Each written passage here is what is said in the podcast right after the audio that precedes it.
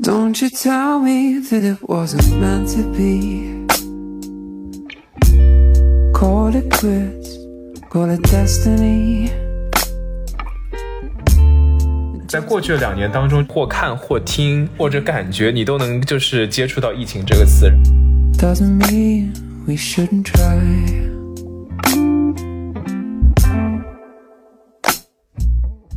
就非常讨厌开会，就每次一开会我就觉得好疲惫。Might not have always been a fairy tale. 我觉得我很难获得一些有深层次工作的机会，就是我觉得我在做一样的事情。I'll take the truth over the story. 很多这种视频里面都充斥着软广，我对这些软广真的太疲惫了。这也是我的一个疲惫，我觉得很重复。I'll be the wind picking up your sail. But won't you do something for me? 大家好，我是阿图，我是小溪，我是杨子，欢迎来到大苏小雅。大苏小说三位散布在世界各地的打工人，每天每周陪你一起跨时差谈天说地。怎么回事？你业务生疏了，阿驼，因为你的居住地不再是纽约了。怪我喽。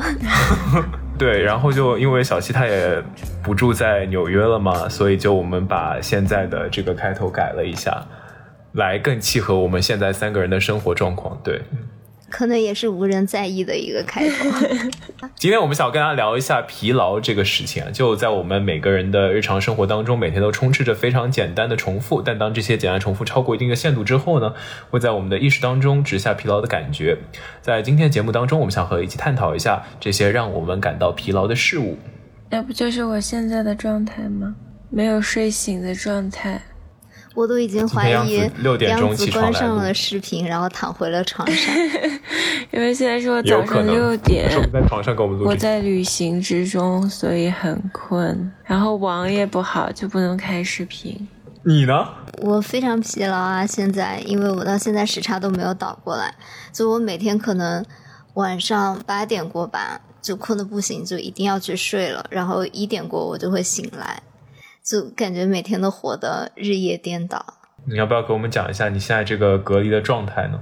就是已经到达了一种非常疲劳的状态。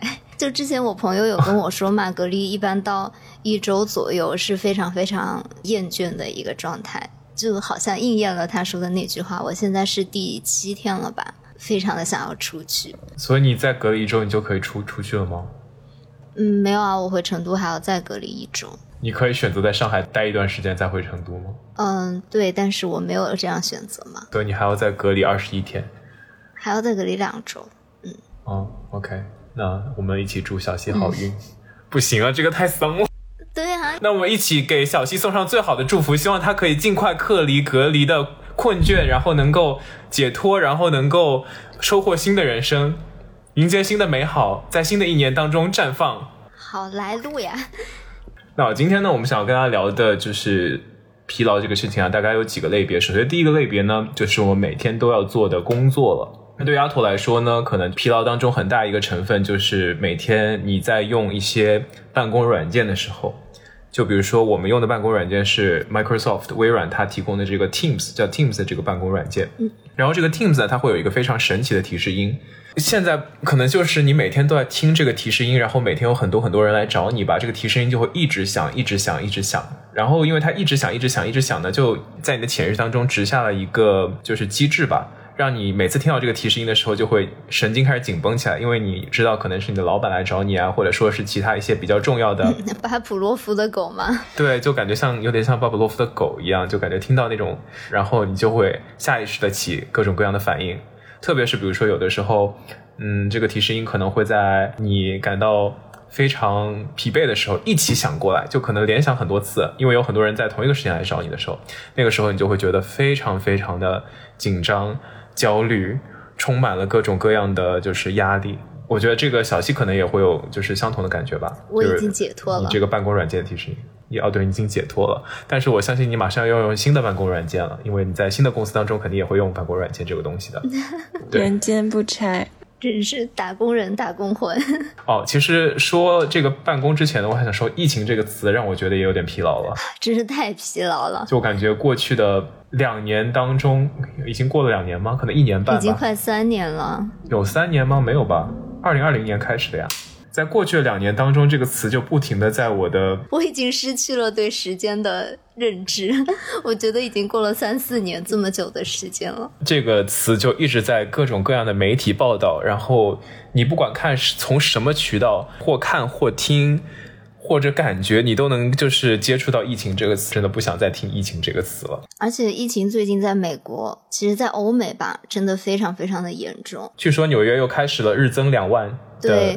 就在我离开纽约的前一阵啊，说实话，我是有一些松懈的，因为大家已经对疫情这件事情感到非常的疲乏了，就大家好像就觉得这个事情已经习以为常了嘛，有很多人也不戴口罩，对，包括我自己，我虽然戴口罩啊，但是我也有一些肆无忌惮，我会出去吃饭啊什么。我觉得我们更多选择是跟就是病毒共存的一个生活模式，对，就我那个时候就觉得好像。嗯，没有这么容易可以感染上病毒了，而且你自己已经打过三针疫苗的情况下嘛，你都好像觉得自己有一点无坚不摧。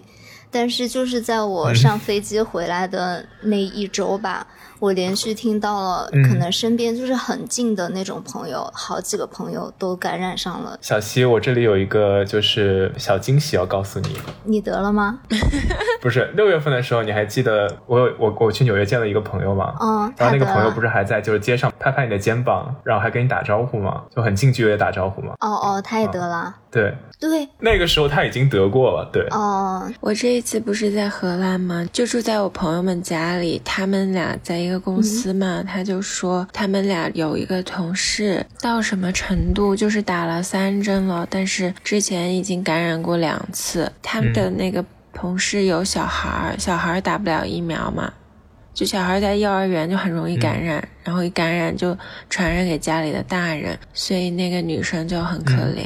已经感染两次了，嗯，然后每次感染以后就味觉是错乱的，然后发烧啊，身上疼啊，有很多症状。而且我觉得我身边的朋友一般情况下是非常非常注意的，尤其是就是中国人嘛。之前的两年时间我都没有怎么听到过我的朋友感染，但是最近我真的听到了好多例，就是办公室里面大爆发那种流行。而且现在欧洲卷土重来以后，就管得很严，相对的那种表面上的严嘛。比如说，我们其实去年从冬天以后，很少有那种非常严格的封锁，只开超市那种封锁。但是现在圣诞假期，几乎整个欧洲只有法国和德国。还有比利时是开门的，所以大家都涌向那几个国家。只有我这种人还从德国跑到全线封锁的荷兰来。其他的国家，包括北欧，基本上都是什么地方都不开门，卖那种必需用品的店才开门。我我们之前说那个朋友，她是她丈夫是最开始得的，她丈夫其实最开始只是咳嗽了一声，然后我朋友立刻就警觉说，你要不去做一个就是核酸检测吧，然后一做发现。对，就是讲实话，我对疫情这件事情真的非常的疲劳了，感觉这个事情是没有一个头的，可见的两三年它还是会持续这样。你好乐观哦，我觉得不止两三年。对。哦，据说是两三年应该会结束，因为就好像说就是那个变种，它那个毒性会越来越弱，然后到最后就会变得像流感一样。嗯，而且你之后一定会有特效药会研发出来嘛，大家就不会这么恐惧了。而且我这一次到荷兰，我明显就觉得这边的人还蛮松懈的。就有一次我自己坐公共交通去市区，哇，电车上没有人在规范戴口罩，我还挺惊讶，因为我原来在德国的时候，除了那种看起来就精神有点不太正常的人，就常年。在国外生活的小伙伴们应该也有注意到，其实国外这种人还挺多的嘛，就是那种 homeless 或者是看起来神志不太清楚的人，那种人可能就乱戴口罩或者不戴。但是我在荷兰真的是觉得很正常的人，普通人也乱戴口罩，甚至不戴了，在地铁上，我真的很惊讶，疫情都这样子了，正常的，大家把它就是已经当成生活的一部分了，我觉得，对。OK，那好，那我们就是刚刚就回跟回归到我们疫情的主题啊，就在疫情之下，我们不是开始在家办公这个模式嘛？然后在家办公呢，最开始的几个月其实还是非常开心的，因为想说什么都可以在家做，然后就很方便啊。但后来这个模式它过了一年、一年半，两年了，真的。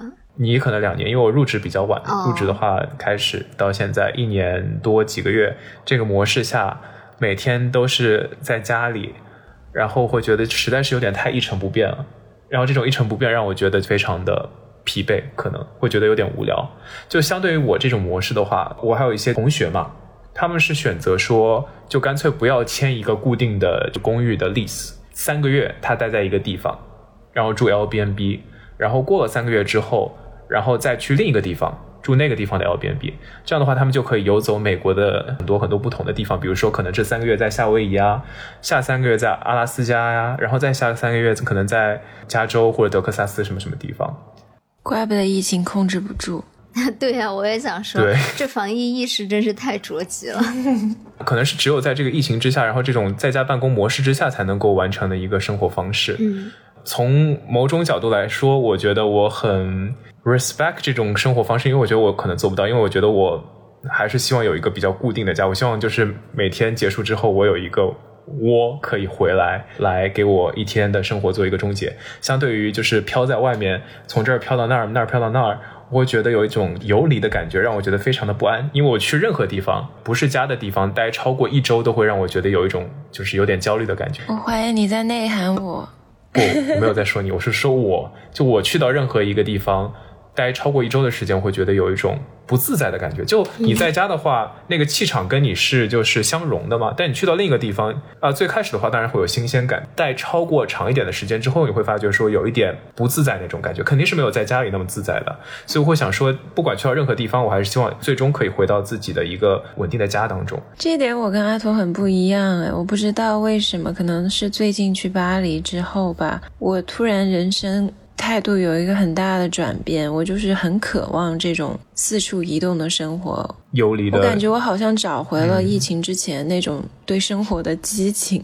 我现在就觉得，给我一个短期的工作啊，或者是一个研究项目，让我在不同的地方待几个月或者一两年，我会很期待、很向往这样的生活。我不害怕迁徙和改变我现在相对比较安稳的生活状态。我觉得我还很年轻，我希望多去尝试一些新的东西。哦，这点我是同意的。我觉得我也希望去尝试新的东西，但我觉得就旅行就待一周左右会让我比较舒服，待超过一周我会觉得有点不太舒服。对，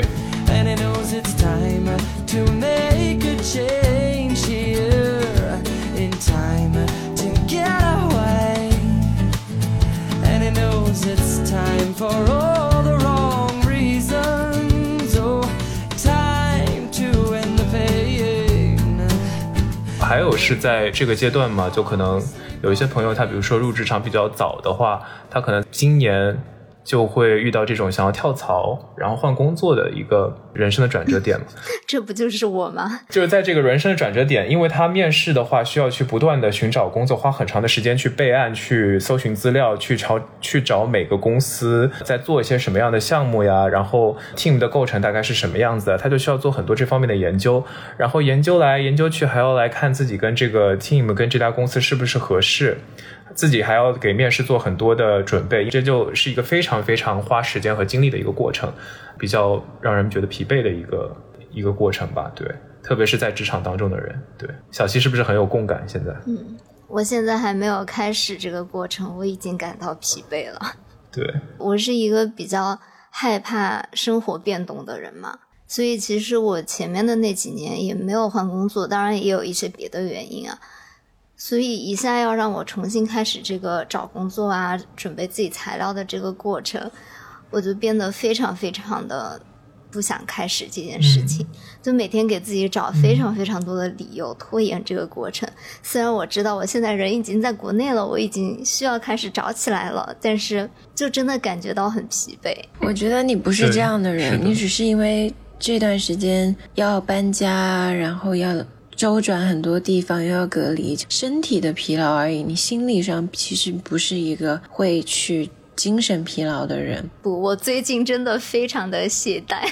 你的懈怠定义跟别人不一样了，是要对自己有信心啦。我觉得你可以的，只是人毕竟是动物嘛，本质上就是你身体上太疲劳的话，很多时候很难动起来。就像我现在这样，我就觉得我真的是最近积累起来就很累。我觉得我跟小徐每天一整天都好累，但是没有干嘛，就是觉得很累。嗯，跟我们回顾一下我们之前节目当中讲到的，赶紧动起来，让自己保持生命力。对，就是每天动太多，我现在是。对，我现在旅行中嘛，走路走太多了。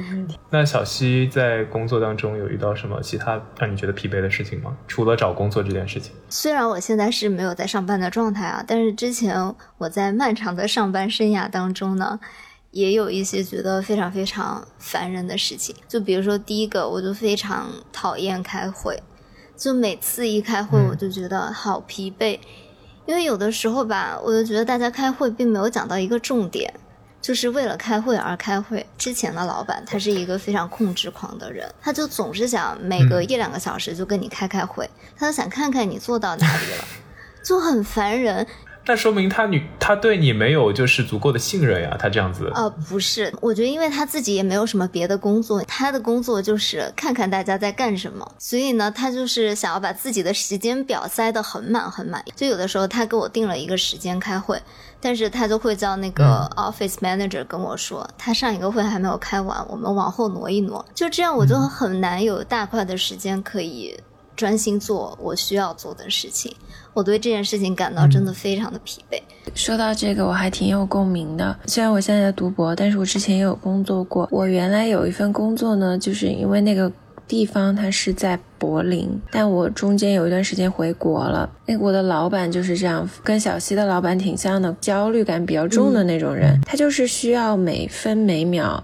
你都秒回他，如果你没有秒回他，他就会很生气，或者是觉得发生了什么。我印象最深的有一次，我当时在上海交大，在一个食堂里面，然后那个食堂里面没有信号，国内的中午的时间，正好是饭点，可能就是十二点半到一点之间吧，我可能有半个小时就是处于一种失联的状态，半个小时都不行吗？等我出来，他就在那个我们的工作群里面。艾特了我好多条，然后说我怎么搞消失。这个怎么感觉像是一个就是在恋爱当中，然后有一方觉得 为什么一直都不回我，然后狂发信息、狂发信息那种感觉。狂发，然后我觉得最厉害的是他还跟我疯狂打电话，然后我都没接到，因为里面没有信号。这种真的很恐怖。他真的是一个很需要 attention 的人，就是你每时每刻就要预备好。他联系你的时候，你就必须联系上，而且那个时候就是让我恐慌到，也不是说恐慌，焦虑到什么程度，我就是一直要带着手机，我洗澡什么的，我都很怕手机会响，然后他联系不上我，他就会生气。嗯，那我的老板还是比你好一点点的，他至少会提前跟我说一个时间。你这个老板感觉有点太太过了，对。然后第二个我在工作上觉得很疲惫的事情呢，就是可能这是跟我们行业。比较有关系，我不知道你们的行业会不会这样，因为是乙方嘛，我们每个小时都是要给客户写账单的，所以呢，我们每个小时干了什么都必须要在一个系统里面，就是写清楚，说我这个小时画了什么图，写的非常的清晰，这还蛮影响效率的耶，感觉有点无用功。对，对，就是非常无用功，但是这确实对财务那边来说是一件非常。必要的事情，因为因为我手上可能有七八个项目嘛，那我每个项目要给客户报多少钱，都是根据我的这个时间表来报出去的。但就对于我来说，这就是花了非常大一个时间来做这个无用功。所以呢，我后来就开始渐渐偷懒，因为我们是两周交一次这个时间表嘛，嗯，所以我有的时候就会在这个两周结束的时候狂补前两周的时间表。然后可能就要花很长的时间来一条一条的翻我的 email 和我的各种会议记录，来编造我的这个时间表。我就觉得这件事情让我非常的疲惫，甚至比画图本身还疲惫。我觉得这些就是一些不必要的流程。对我有个简略版的相似的经历，因为我现在还在读书嘛，我的工作一般都是那种 part time 的，就除了我本身的研究工作以外，兼职性质的那种，就不是全职工作嘛。所以也要写这种时间表，但比小溪那个容易，就是你只用算工时，你每周工作多久，然后几点到几点之间，我连这个我有时候都会拖，我不会，我今天工作了，我写我工作了多久，我可能会积压到一周、两周我才会写。对，而且我们那个要求真的非常细，他们会要求我们到每十五分钟就要写一个你在干什么。这太夸张了吧！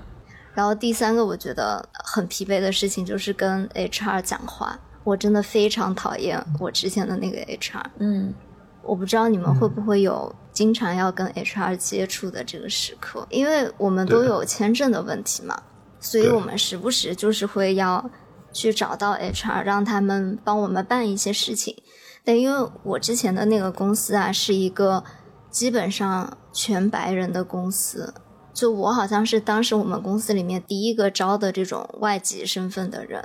所以他们对办签证、办这些事情就是一窍不通。所以我每次去找他们，他们就觉得是大难临头。实际上也挺复杂的吧？但其实你找对了律师，就律师他们会那边会帮你解决大部分问题。就 HR 需要做的其实很少。对，而且我每次去找他们，我都知道他们不清楚这个事情嘛，所以我都会把所有的表或者所有的信都先写好。我的 HR 就只用签一个名，但是他还是。觉得这件事情非常的为难，甚至在我离职的那一周嘛，我就需要他帮我签一个在职证明，然后他为了这件事情都就拖了我一周多的时间，最后的那一周就每天都要给他打电话、写邮件，然后他还对我发脾气，他就说我不知道你为什么要离职，我们公司对你这么好，你为什么要在这个时候走？我就真的觉得很火大，真的是一个拉锯战。我感觉辞职啊，做到体面是很难的。有时候你自己很想去做好，但是就是这种老板啊，可能不会那么轻易放人走吧。嗯，就我觉得我以前还是挺天真的，我觉得我在这个公司做好了我应该做的事情，提前了很多时间跟他们说我要离职，而且我有一个非常正当的原因嘛，我就是要回国陪我爸爸妈妈。我两年多都没有回国了，我以为他们就会觉得这是一个很正当的事情，但是到最后其实还是搞得很难看，我就突然就对打工生活有一些失望。他们为什么没有这个期待？他应该知道你会走啊。对啊，我就很费解。我觉得是他们一直有一种你没有说之前吧，大家就会有一种 denial，就是拒绝承认的这个想法在里面，就总会觉得这件事情不会发生的。然后当你输了以后，其实前两周，我的老板和我的人事部门也都还对我的态度比较 OK，一直到最后一周我确定要走的时候，他们就开始疯狂的发脾气暴躁，我就觉得很没有必要。可是这样子以后你要找推荐信、找新工作，是不是也会比较难啊？哦，倒还好，因为我跟我的经理什么的关系都很好嘛，所以我可以有很多别的人的名字可以写。嗯，那就央子，你在做一些工作的时候，也会有类似的让你觉得疲惫的事情吗？我很少会发生，哎，我只有一件，就是我觉得为什么我一直在做翻译的工作，我可以做更多啊。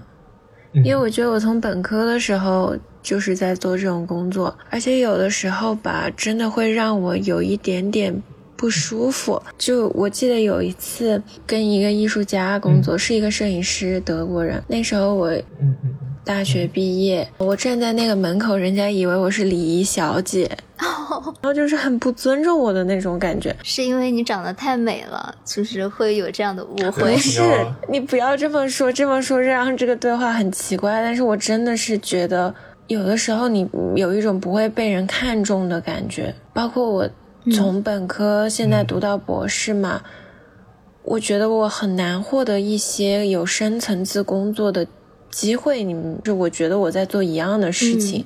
但除了这个，我没什么好抱怨的。我大部分的时间都非常快乐，因为我现在其实不算真正的工作嘛，因为我还是拿奖学金，然后做自己喜欢的研究项目。因为我的这个资金的来源，实际上它是资助我这个项目，而不是让我真的要每天按时去打工的。由着自己的心意，能做自己感兴趣的工作。我觉得有时候会真的很感恩，觉得自己好幸运啊！就包括前两周我不是去巴黎嘛，其实也是一个德国的基金会赞助的项目，感觉人家出钱给你，让你去世界上最美好的地方之一，然后去看这么多珍贵的艺术作品，去查一些非常有意思的档案。我觉得我也太幸福了吧！然后每天就是做我自己爱做的事我也觉得，对啊，所以我就觉得很感恩了。我觉得很难会有倦怠期吧，当然我现在可能 flag 立太早了。就像我之前在节目里提到，我觉得人最理想的状态是把第二喜欢的事情做主业，第一喜欢的事情做副业。嗯，我觉得我现在算这样吧，我很喜欢艺术，但我也很喜欢像文学、文字这种播客。其实算用口头表达的一种形式，但是你还是先要有文本出来嘛。所以我觉得我目前好像还挺符合刚刚那句话的：最喜欢的事情是做副业，然后第二喜欢的事情做主业。这一下就给我们升华的好高啊！对，刚刚本来就是聊疲惫还挺丧的，但是突然一下子就充满了正能量。对，快乐起来，不要丧。你也差不多该醒了吧？现在七点了已经。是不是能明显感觉到我醒了？对，感受到了你的快乐，你的能量。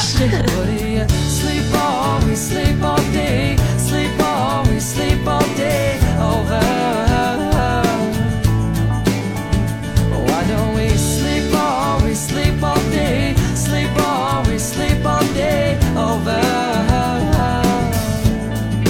那我觉得这是一个很好的时间点，切入我们下一个板块，我们在网络世界当中 感受到的疲惫。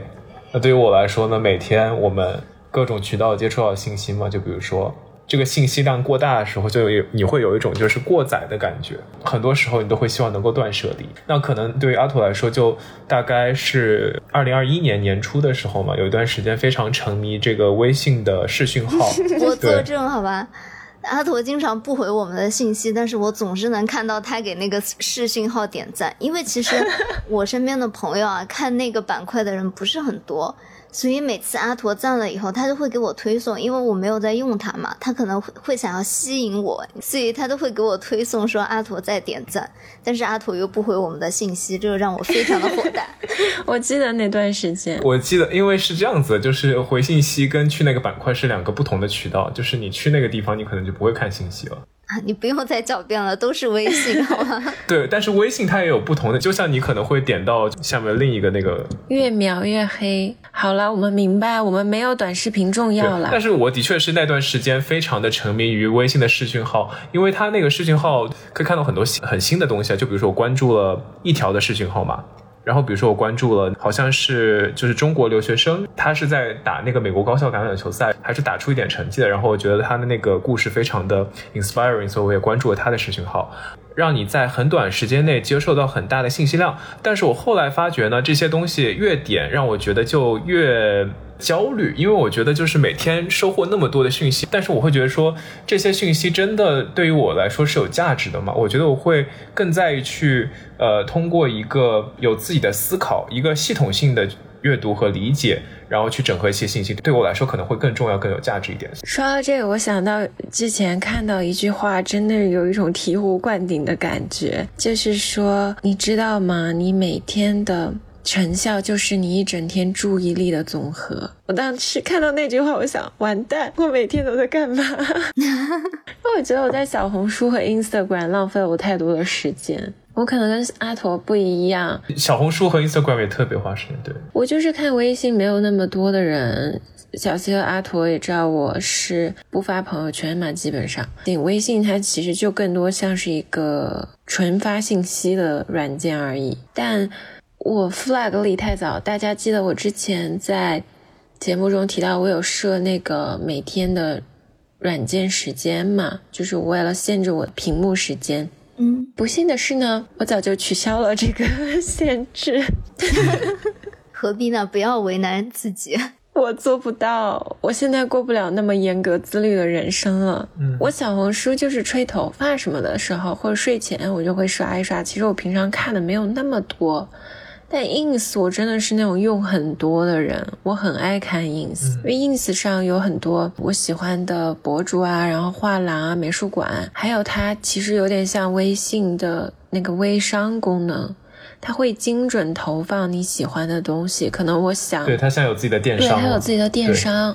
就我有时候想买一些周边之类的，包括我之前说的零零七的那个周边，我也是在 ins 上发现的，他们那个 international store，然后还会给你推荐很多你喜欢的书啊，一些有设计感的小玩意儿，那种家居产品，它都太精准了，对我的爱好。但是 ins 它不是有个 story 功能吗？我还挺喜欢发那个的，就是分享一些自己的小想法，但是就一天可见，我就觉得特别好。特别现在在旅行中，我就是可能一天我都会发一条随想那样子。OK，我也很喜欢看我朋友发的 story，我跟阿图完全相反哎，我真的非常的讨厌短视频，我完全不理解这个东西。就是阿图刚刚说短视频给他的过大的信息量嘛，我觉得这个东西完全没有任何信息量对我来说。就对我来说，一个视频不能两倍速，你就杀了我吧，我就很难受。而且像抖音什么，虽然我没有用过抖音啊，但是你也不能两倍速啊。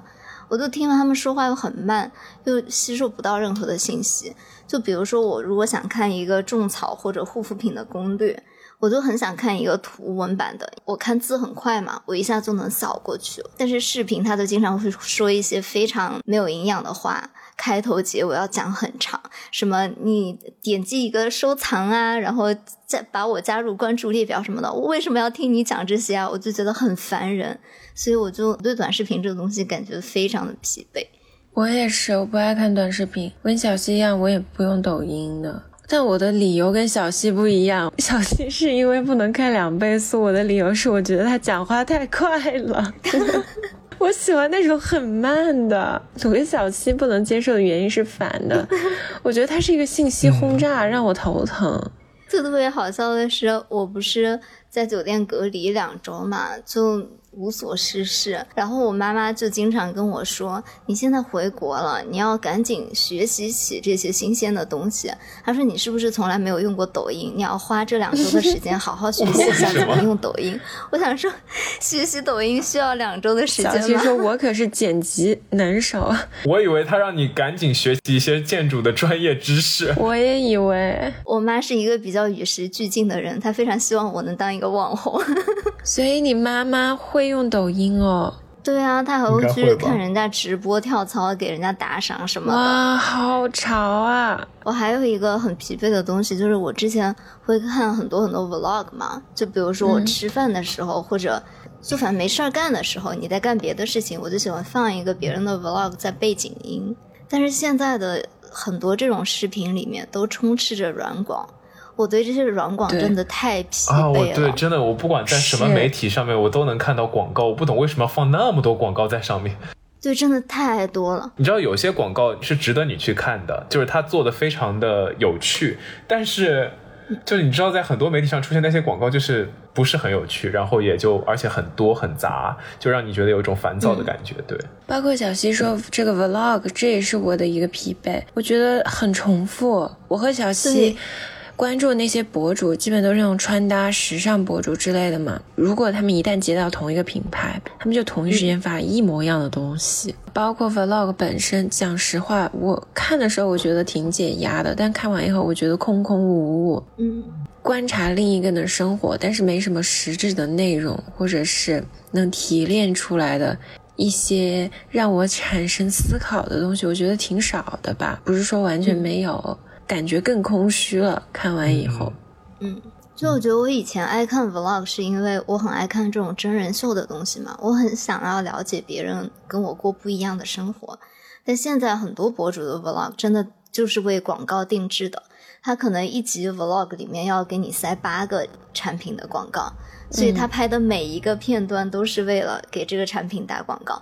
精心设计的，对我就不是在看一个人的生活，我是在看八个广告连接在一起的一个视频片段。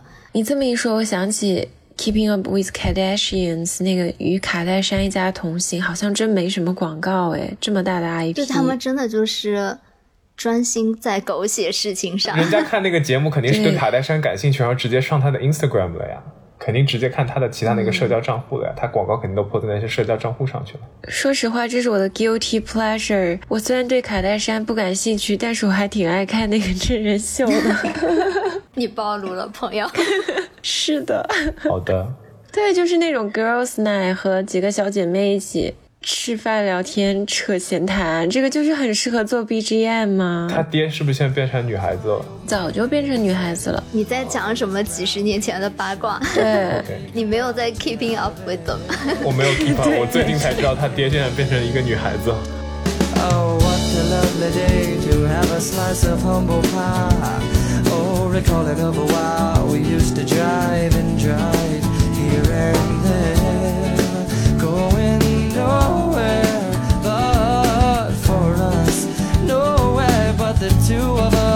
好的，那我们赶紧 move 到下一个板块，就是社交类。也是因为在疫情期间的关系嘛，其实可能很长的一段时间没有就是太多就是过于密集的社交，但是现在疫疫情逐渐开始消退，也没有消退了，就是大家开始选择跟病毒共存了，然后就会有一些社交的场合需要去出席嘛。那比如说有的时候就比举几个简单的例子啊，就超过比如说一百人的社交 event，或者说超过二十人的 home party。人群密集的地方就会让你觉得非常的精神疲惫，尤其是你见到很多新的人之后，要跟别人讲话，不断的去跟他们找新的话题聊，可能就一天下来就会觉得非常非常的疲惫。我突然想到我一个闺蜜，好好笑啊！你说这不断见新的人，对，她她就说他最烦 dating app 约会软件的一点，就是因为每次要问同样的问题，然后遇到新的人就要问一样的问题。对，就在德国你就说 Wie geht's，像英语中的 How's it going，最近怎么样？他当时有段时间很想找一个稳定的关系嘛，他说他一天问不同的人这句话可能要问二十多句，我就觉得好好笑。天呐，然后别人回他，他都不记得谁回了什么东西，他都混在一块儿。这是什么大秦海王的故事？海后，那他这个也太密了，他应该给自己喘息的一些机会嘛，就不要全都在一天之内。他那段时间就是很想结婚嘛。哦，OK OK，是的，那反正就我会觉得说，去到这些人数比较多的场合，然后要不停的见新的人，要聊一些共同的话题，总体来说还是会觉得挺累的，就可能不能把这个这种行程排的太满，可能偶尔来一次的话会比较好，但是如果一直在这种行程的话，真的会有点累。那小溪呢？我现在还没有到见到很多人的这个阶段。没有，你是见不到人的阶段吧？嗯对啊，我现在是独自一人，但是我甚至连发微信都不是很想发。我对所有的社交活动都感到非常的疲惫。我觉得可能是咱们年龄大了以后，就会觉得说，还是就生活可能要更简单一点。马上要进入一个新的年龄阶段了嘛，对，所以在进入这个新的年龄段之前呢，我觉得还是要尽可能的把周边的一些关系呢越来越简单化，把时间放到真正重要的人和事情上去了。其实我们还很年轻哎，不应该这样子。像我自己也是这样子，我们是 twenty something 啊，很年轻哎，我们是二十几岁的人。Late twenty something，但是我和小溪一模一样，我有时候真的很逃避社交，我不想看微信，我就会开那个免打扰模式。然后还有一点，就想跟熟悉的老朋友待在一起，觉得认识新的人很累，我也会觉得因为我还要去了解这个人，跟他建立一种舒适的相处模式。你刚说这个很有趣，是杨子刚说那个，就是你有朋友在 date 吗？其实我觉得很有趣的一个点就是，感觉 date 这种事情在迫使你去了解一个可能就跟你来自一个完全不同背景的人，这是一个非常非常让人疲惫的过程。但是我会觉得说，你因为你在试图去理解他嘛，所以你从另一个视角去理解这个人，怎么说呢？感觉是给你的世界打开了一些新的角度。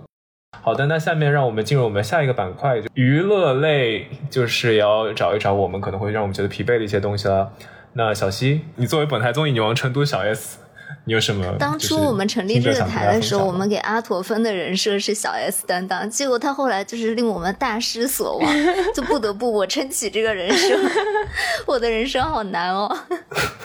我从来不记得我有被封过小 S 担当这个事情。有啊，我可能是陈汉典担当吧。对，所以我现在变成蔡康永了嘛？我暂时还没有对综艺感到疲惫，是不是令你很吃惊？我想也是的，这并不是一个 surprise 对我来说。对，你刚刚明明很惊讶，我本来以为小西在隔离期间会跟我推荐很多新的剧或者新的综艺，他居然一个都没有给我推荐。他每天就是说我想睡觉了，怎么办？我又醒了，但是我还没睡醒，没有其他的台词。没有是这样的，就以前吧，你有班上的时候，你就觉得晚上那一点点看综艺的时间非常的宝贵，你就非常享受这个时间，就两倍速咔咔的使劲看。但现在，因为我一天二十四小时都可以看综艺，而且我现在这个时差，就睡觉的时间也很很少嘛，就一天很多的空闲时间，我反而就什么都不想看了。我对看剧这件事情真的很疲惫。那你每天在干嘛呀？在隔离酒店？我有的时候就宁愿坐着，我也不是很想看，我觉得好无聊。因为看太多了。你要不做几组 Keep 吧？小西现在在隔离酒店录音嘛，然后他背后一大堆零食，看得我好饿。你从哪儿搞来的？不对，这是我另外的一个疲惫。我刚来的时候嘛，我对国内的零食充满了渴望，就是我一来就下单了什么周黑鸭啊、灯影牛肉啊，我都会觉得我会在这里面大吃十四天。你可能吃到第三天就已经腻了吧？对，都没有到第三天，就第一天晚上的时候，我就觉得很难受。我看到这些送来的零食，我一点不想吃。我看到了元气森林的乳茶后面，还有薯片吗？那是就很多都不是我自己买的，就是嗯我朋友他们给我寄的嘛。然后大家寄东西都很大手笔，我收到了一整箱的锅巴。啊，好羡慕。好的，那央子呢？呃我就是喜欢看那种爆米花电影和剧集。你刚刚已经说了卡戴珊真人秀，然后我最近看了《Emily in Paris》的第二季，因为 Netflix 出新我真的的。对杨紫感到失望。为什么？我第一季也看了，我还挺喜欢的，虽然被吐槽的不行。我跟小西说我在看这个，小西就好鄙视我，他就说你在干嘛？不是鄙视，就央子有一天充满热情的跑过来跟我说：“你看了那个《Emily in Paris》吗？”就感觉他是想跟我大讨论一番，但我就感到很疑惑，为什么要看这个？关键是我说了以后，小西完全不接我的茬儿，想要让这件事情过去。他连吐槽都懒吐槽，他直接就接下一个话题。但但我想说，我看了这个东西最，其实给我印象最深的不是巴黎，我在想芝加哥真的是一个很大的城市呢，因为最开始不是拍的芝加哥吗？其实我应该跟阿驼讨论，我讨论错了人，没想到啊，没想到。嗯不是，关键是我在小红书上面看到了很多，就是它的 cut，就有一些是非常辣眼睛的服饰，有一些是是像《小时代》一样的台词，就甚至有一个博主说他的台词和场景是抄袭了《小时代》。《小时代》我也都看完了，呃书和电影我都看了。对，但是我说的这个剧，我现在这不是住我朋友家吗？那个女孩也说这个《Emily in Paris》，她就说啊，你为什么要看这个？你不觉得他们的衣服都很丑吗？你看多了自己也会穿的很丑。可是那巴黎很美啊，然后有时候这种不用动脑子的小甜剧，看着让人觉得很轻松。我觉得里面那个 Asian character 非常有意思，就是她的那个闺蜜，她的闺蜜是一个中国人，，我设定是个中国人，但演员是个韩国人。所以中文说的超烂的，中间有部分他讲普通话的对，桥段，嗯，我还有一个其实让我觉得审美疲劳，但是我又克制不住的事情，就是我会重复看一个剧，看到台词都能背下来，比如说《老友记》和《欲望都市》。我的天呐，你还生活在我们出生的年代，虽然我自己也在干同样的事情。对我初中也在看，现在读博了还在看，怕是你活到八十岁也要继续看下去吧？可是真的很好看啊，完全不过时啊！我昨天还在看《老友记》呢，每个桥段我都记得超清楚，但是我还是非常愿意再看一下。没有新的剧能取代它的这种作用啊！如果有新的剧能够做到这一点，我也愿意看新的。那阿驼呢？对，对于我来说的话，我觉得我可能就是太多电视剧，然后我觉得他们那个其实题材都很相似，然后就换汤不换药嘛，然后就觉得感觉好像没什么意思，所以最近我比较看那个真人秀多一点。我最近在 Netflix 找到一个真的是一个宝藏的真人秀，就是讲一级方程式的，叫 Formula One Drive to Survive。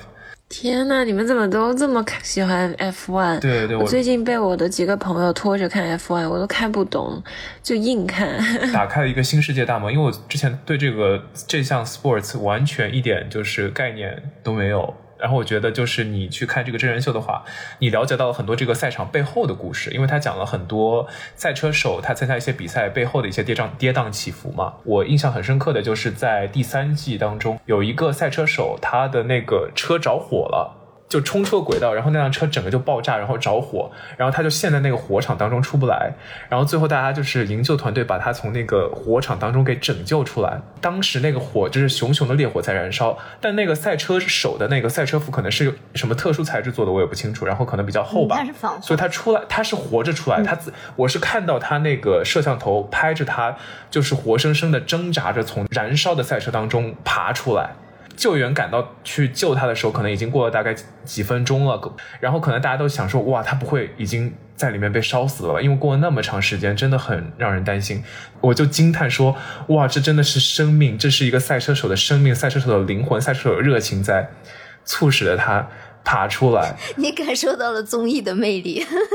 我觉得这可能就是真人秀的魅力吧，让你感受到这种戏剧性的时刻。对对，除了这个之外呢，然后阿妥最近被迫被拽去看了那个《黑客帝国》的新的电影，然后我只想说，真的是换汤不换药，然后就把同样的故事重新拍了一遍，感觉非常的卖情怀。是也说到这个，我推荐大家去看新的蜘蛛侠，很好看。哦，对，听说那个评分还挺高，好像据说是蜘蛛侠大集结，对吧？三个蜘蛛侠大集结。对，好的，那就我们讲完这个娱乐类的话，那让我们过渡到我们的生活类。就在日常生活当中呢，我想我们有很多很多让我们觉得非常疲惫的东西。那央子要不要先跟我们分享一下呢？我觉得最重要的一点就是疫情改变了生活方式，就觉得出门好累。真的，我同意。对，不是说完全不想出门，但是出趟门真的觉得好累好累，就像我现在一样，我觉得很疲惫，感觉已经不太适应那种大城市的生活了。就最近都在跟海德堡比的一些大城市嘛，像巴黎啊、鹿特丹啊、阿姆啊，就觉得公共交通这些人好多呀。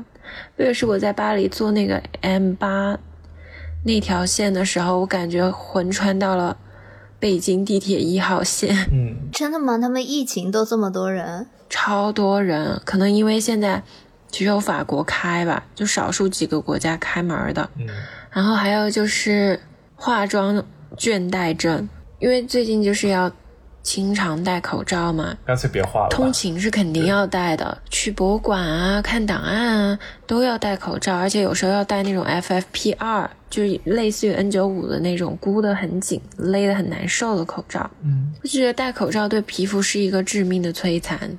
是吗？会觉得我现在就觉得，我要不就完全不化妆，要不就是化眼妆。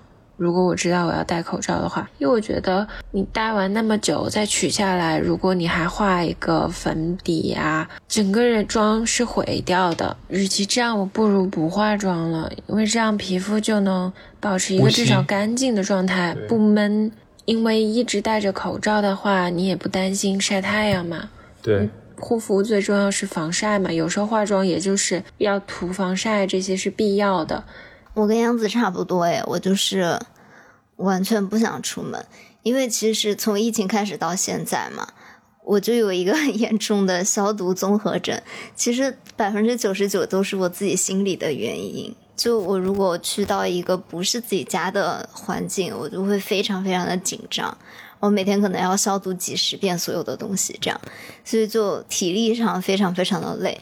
我觉得这也是为什么我在隔离酒店一直睡不好的原因，因为我的神经就非常非常的紧张，所以我现在就是好像有个家。马上就能回家的对，这就是这就是我说的，就是在外面就是睡不睡不安稳。我我能说一个反鸡汤吗？我感觉我在荷兰，我朋友家睡得比我在海德堡好多了。我在海德堡经常失眠，可是你不会觉得就是不是你自己的被子，不是你自己的床单，不是你自己的枕头，你不会觉得就是有点觉得不会耶，这取决于我的心情和我的劳累程度。如我在巴黎，我真的是沾枕头就睡了，就太累了。就我会觉得说，还是在自己的家、自己的被子、自己的枕头、自己的床单上面，能就是彻底的放松，你知道吗？对，就我来这个酒店嘛，我甚至带了自己的被子、自己的床单、自己的枕头，但是我还是我半夜经常会惊醒，然后就很害怕自己摸到不属于自己床单的地方，因为我带的是有一个有点像睡袋一样的东西嘛，所以它其实床还是有一些别的区域是我不能触及的区域。但你睡觉也不可能那么老实，就一直在这个框框里面。我有的时候摸到不属于我睡袋和枕头的东西，我都会突然惊醒，然后就再也睡不着。就真的很希望能回到一个非常安全的环境。我对在外奔波的生活感到太疲惫了。然后还有就是，我也不想化妆。其实我从离开纽约到现在已经两周多了吧，我就一直都没有化过妆。我以前就算是去坐飞机啊，去机场，我想到还是要见人嘛，见很多人，虽然都是陌生人，但是我希望自己是一个。可以呈现给外人的的状态，但是自从疫情以后，我就想到我化妆就要先洗手、先消毒，然后才能摸自己的眼睛，给自己搞一套全妆，然后又要戴手套，然后回到家以后你要去卸妆，然后就又要洗手又要消毒，就无端的多了非常多消毒的步骤。太懒了，我就对这个感到很疲惫。我觉得这可能也是疫情的一个好处吧，让你更加舒适的做自己了。嗯，虽然不知道别人的感受是怎样，但是自己是舒服一些。对，穿着睡衣过每一天。我对长途飞机会感到非常的疲惫，因为最近坐长途飞机，其中有一个很重要点就是你在飞机上必须一直戴着口罩。之前去小西那边的时候，当小西还在纽约的时候，超过六个小时飞机，我觉得我在那飞机上真的是已经是快要窒息的程度了。六六个小时一直戴着口罩，然后睡也睡不安稳，旁边还有那种就是婴儿哭闹的声音。对，还有一点就是因为怕死啊，就像我这一次坐火车一样，其实我好渴，我都不敢喝水。我不敢摘下口罩。对我其实有一点不太能理解的地方，就是虽然是戴口罩，但大家那个时候还是给飞机餐这个东西的。然后我想说，大家把口罩取下来吃飞机餐、喝水的时候，这个不就是已经开始传染了吗？这个戴口罩有什么意义呢？在这里，但总体来说，还是会觉得长途飞机真的是太让人疲惫了。嗯。今天的话呢，就是我们跟大家讲了非常多让我们感到疲劳的事情。如果大家真的感觉到了疲劳的话呢，可以尝试一下去断舍离，也可以适当去尝试一下保持和这些让你感到疲劳的事物一些距离，然后能够持续的保持维持自己一种怦然心动的状态，能够认真的、热情的去体验自己的生活，我觉得是可以帮助你提升你自己总体的生活质量的。怎么结尾又鸡汤了起来？好的，那今天的节目就到这里了。我是阿驼，我是小西，我是杨子，我们是大苏小雅，下周再和大家见面了，拜拜，拜拜。Bye.